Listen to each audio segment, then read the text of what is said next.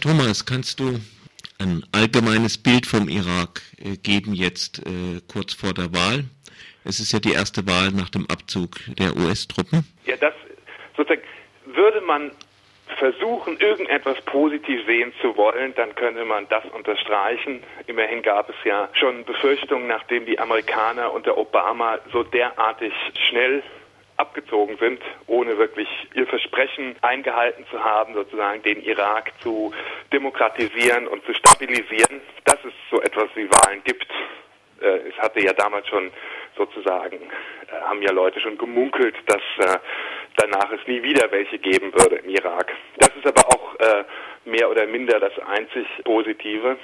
Die, die Situation im Irak ist seit über einem Jahr hat sie sich kontinuierlich verschlechtert. Teile im Westen des Landes, die hauptsächlich sunnitisch besiedelt sind, wie die ähm, Anbar-Provinz, sind mehr oder weniger inzwischen wieder unter Kontrolle von Al-Qaida-nahen Dschihadisten. Es gibt äh, über 300.000 äh, interne Flüchtlinge, von denen eigentlich überhaupt niemand mehr redet. Und äh, die äh, die Nachbarländer, ganz spezifisch der Iran, auch nehmen einen ganz, ganz, ganz massiven Einfluss auf den, äh, auf den politischen Prozess, sodass ähm, eigentlich der Irak zwar in Teilen des Landes, in denen nicht Krieg herrscht, äh, in einer Art von Wahlfieber ist, man aber nicht erwarten kann, dass diese Wahlen äh, in irgendeiner Weise etwas an den grundlegenden Problemen des Landes ändern werden. Wer steht zur Wahl an? Kannst du kurz so die Blöcke charakterisieren? Ja, es gibt also im Irak äh, regiert ja momentan äh, Nuri al-Maliki mit äh, inzwischen sehr, sehr autoritärer Hand und indem er sich verschiedene Schlüsselministerien sozusagen Personal unter den Nagel gerissen hat. Eigentlich äh, teil, sitzt er einer der, der großen schiitischen Parteienblöcke vor. Was man wissen muss, ist, er hat eigentlich die letzte Wahl verloren vor vier Jahren. Da hat äh, die meisten Stimmen ein eher nicht islamistischer und äh, etwas überkonfessionellerer Block gewonnen. Aber der Iran hat massiven Einfluss genommen, dass eben eigentlich der Wahlverlierer zum Wahlgewinner wird. Und die USA haben damals äh, das abgenickt, weil sie nur aus dem Irak raus wollten unter Obama. Und äh, Maliki hat nun äh, einerseits sein, seine Position relativ gestärkt und äh, es gibt letztlich keine wirklich große Alternative zu ihm. Er hat doch die Unterstützung des Iran. Es treten sehr stark konfessionell orientierte Blöcke auf, nicht Einzelparteien, sondern Blöcke. Auf der einen Seite die Schiiten, auf der anderen Seite die Kurden und einige neuere, das ist erfreulich, überkonfessionelle und an nicht religiöse Parteien und Parteienblöcke. Entweder einer, der sich hauptsächlich äh, aus, aus Geschäftsleuten oder so etwas einem Mittelstand zusammensetzt und ein Block, der eher sozusagen linksorientiert ist und eine gesamtirakischen Politik verfolgt. Welche Chance haben diese nicht konf konf äh, konfessionell orientierten Gruppen? Naja, man darf nicht vergessen, dass sie bei den letzten Wahlen vor vier Jahren im Prinzip zusammen gewonnen hätten. Sie werden diesmal einige der Stimmen bekommen. Es ist ja auch, man, es ist nur ein Unterschied zwischen sozusagen den kurzfristigen Interessen in so einem Land und im Iran. Der Iran ist momentan Teil dieses großen Nahostschlachtfelds zwischen Sunniten und Schiiten, Saudi-Arabien, Iran. Der Konflikt in Syrien hat die Lage extrem destabilisiert und einer längerfristigen Perspektive, in dem eben neue Gesichter sozusagen sich, sich entwickeln und versuchen zu organisieren. Insofern ist es natürlich erfreulich, dass auch zu diesen Wahlen Kandidaten mit sehr sympathischen Programmen antreten. Nur das Problem ist, sie haben keinerlei Unterstützung. Der Iran mischt sich ganz, ganz massiv im Irak ein und unterstützt seine schiitischen Klientelparteien. Saudi-Arabien mischt sich ganz massiv ein, die Türkei mischt sich ein, aber sozusagen die säkularen demokratischen Kräfte haben überhaupt keine Unterstützung, da mit Obama die USA sich aus dem Irak zurückgezogen haben und seitdem de facto gar nichts mehr machen. Außer ein bisschen ein ganz bisschen militärische Zusammenarbeit mit dem bestehenden Regime, was ich auch für problematisch halte, weil dieses Regime eben Konflikte bewusst ganz stark konfessionalisiert hat. Hätten die, die USA bleiben sollen? Ja, zumindestens, äh, sagen wir mal, wenn man ein Land, oder das gilt für all diese Länder, eine, eine Transformation von einer mehr oder weniger totalitären Diktatur hin zu einem parlamentarischen System braucht länger als drei, vier Jahre. Und ganz viele Initiativen, die damals unter sogenannter Besatzung gemacht worden sind, waren ja richtig und erfolgreich. Also etwa ein, ein, ein starkes parlamentarisches System, einen starken obersten Gerichtshof einzusetzen, die, die heute wie Skelette da im Irak rumstehen, aber nicht mehr wirklich mit äh, Leben gefüllt sind. Das generelle Problem, dass eine völlige Veränderung politischer Strukturen, äh, Parteienlandschaft, eben eine weitgehende Demokratisierung schließt, äh, dauert länger als fünf Jahre.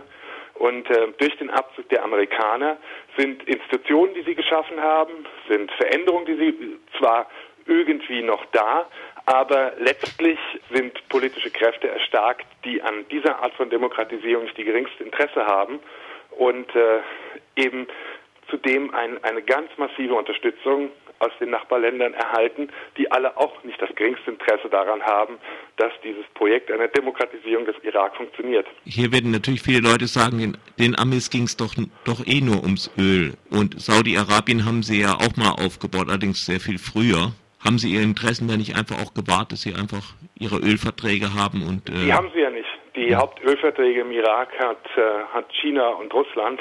Das heißt, auch auf der ökonomischen Ebene, also der, der, die Tatsachen widersprechen dieser Theorie. Insofern schon als ähm, das Geld, das die USA in, in diesen Krieg investiert hat und der Profit, den sie aus Ölverträgen gemacht haben, die sie genauso gut mit jeder Diktatur im Irak hätten auch abschließen können, wiegt sich in keiner Weise auf. Es ging damals schon, man mag darüber jetzt streiten, aber es ging damals um ein größeres Projekt zur Veränderung des Nahen Ostens nach 9-11, das eben äh, die Bush-Administration vorangetrieben hat mit vielen äh, Wenn und Abers und Problemen und Saudi-Arabien ist ganz sicher eins. Und äh, unter Obama hat es einen 180-prozentigen Schwenk gegeben, der ja auch sich auf, darin ausdrückt, dass seit ungefähr einem Jahr sind, sterben im Irak wieder so viele Menschen wie nur 2006, 2007. Nachdem die USA eine, eine Strategie entwickelt haben, um spezifisch mit den äh, Terroristen im sunnitischen Dreieck umzugehen, hatte sich der Irak in den Jahren 2008, 2009 ja weitgehend beruhigt und stabilisiert. Und jetzt nach dem Abzug, durch den Einfluss, den eben auch dieser Konflikt in Syrien und in der ganzen Region hat, ähm, verschlechtert sich die Lage kontinuierlich seit einem Jahr. Und äh, es gibt keinerlei Ideen oder Konzepte, wie man das ähm, stoppen oder sogar umdrehen könnte. Welche Rolle spielt denn der Gruppe Islamischer Staat im Irak und in Syrien oder Levante? Das sind genau die Leute, die heute wieder große Teile des sunnitischen Dreiecks kontrollieren in etwa Fallujah oder Teile von Ramadi und dort ihren dschihadistischen, ihren dschihadistischen Terror ausüben und vermutlich immer noch äh, auch Unterstützung, große Unterstützung aus dem Golf erhalten, wenn auch nicht vermutlich keine staatliche mehr. ISIS war geschlagen vor vier, fünf Jahren und äh, de facto ist es den äh, damals noch den Amerikanern geglückt, große Teile der Bevölkerung in dem, im sunnitischen Dreieck auf, auf ihre Seite zu ziehen und eben sogenannte Awakening-Brigaden zu bilden, die gegen Al-Qaida gekämpft haben. Aber die Maliki-Regierung spielt eben seit äh, zwei Jahren so stark die schiitische Karte, dass dieses Bündnis zwischen Stämmen und Sunniten im, äh, in der Anbar-Provinz vor allen Dingen zusammengebrochen ist und heute ist nicht mehr die diejenigen Kräfte gibt, die dort vor Ort Al-Qaida bekämpfen, sondern es ist die irakische Armee und inzwischen auch größtenteils schiitische Milizen. Und damit wird das Ganze wieder als ein intrakonfessioneller Kampf wahrgenommen und äh, der Wille, sich gegen Al-Qaida aufzulehnen, ist mehr oder weniger geschwunden. Ich glaube, wir machen mal bisher, also mir wären noch äh, tausend Dinge, wo ich noch fragen könnte zum Wahlsystem und zum äh, Kurdistan und so weiter, aber es wird irgendwann mal auch zu lang. Eins sage ich dir noch positiv, ja? ja. Was interessant ist, es gibt, nehmen wir mal den äh, weg, dass es momentan einfach einen Krieg im Nahen Osten, vor allen Dingen in Syrien, gibt, der ganz starken Einfluss auf die Lage im Irak hat. Dann zeigt sich, dass einiges, was an Veränderungen vor zehn Jahren im Irak getätigt worden ist, sehr positiv sind. Zum Beispiel die, die Transformation von einem Präsidialsystem in ein parlamentarisches System, das ja heute auch ganz stark in den anderen Ländern Nordafrikas und auch des Nahen Ostens als Modell diskutiert wird. Im Irak ist das sozusagen das Parlament, oberster Souverän, wählt den Premierminister und der Präsident ist im Prinzip ein Grußonkel, in diesem mhm. Fall sogar einer, der seit über einem Jahr in Berlin im Krankenhaus liegt. Eigentlich zeigt sich, wie richtig diese ganzen Diskussionen vor zehn Jahren gewesen sind über eine Veränderung dieser Systeme. Es zeigt sich aber auch, dass solche Veränderungen wirklich Zeit brauchen und wenn man ihnen keine Zeit gibt, dann eben letztlich solche äh, wirklich traurigen Entwicklungen entstehen können, wie man sie jetzt momentan im Irak sieht, wo eben Wahlen stattfinden, aber letztlich A, jeder weiß, dass diese Wahlen vermutlich nicht viel ändern, weil eben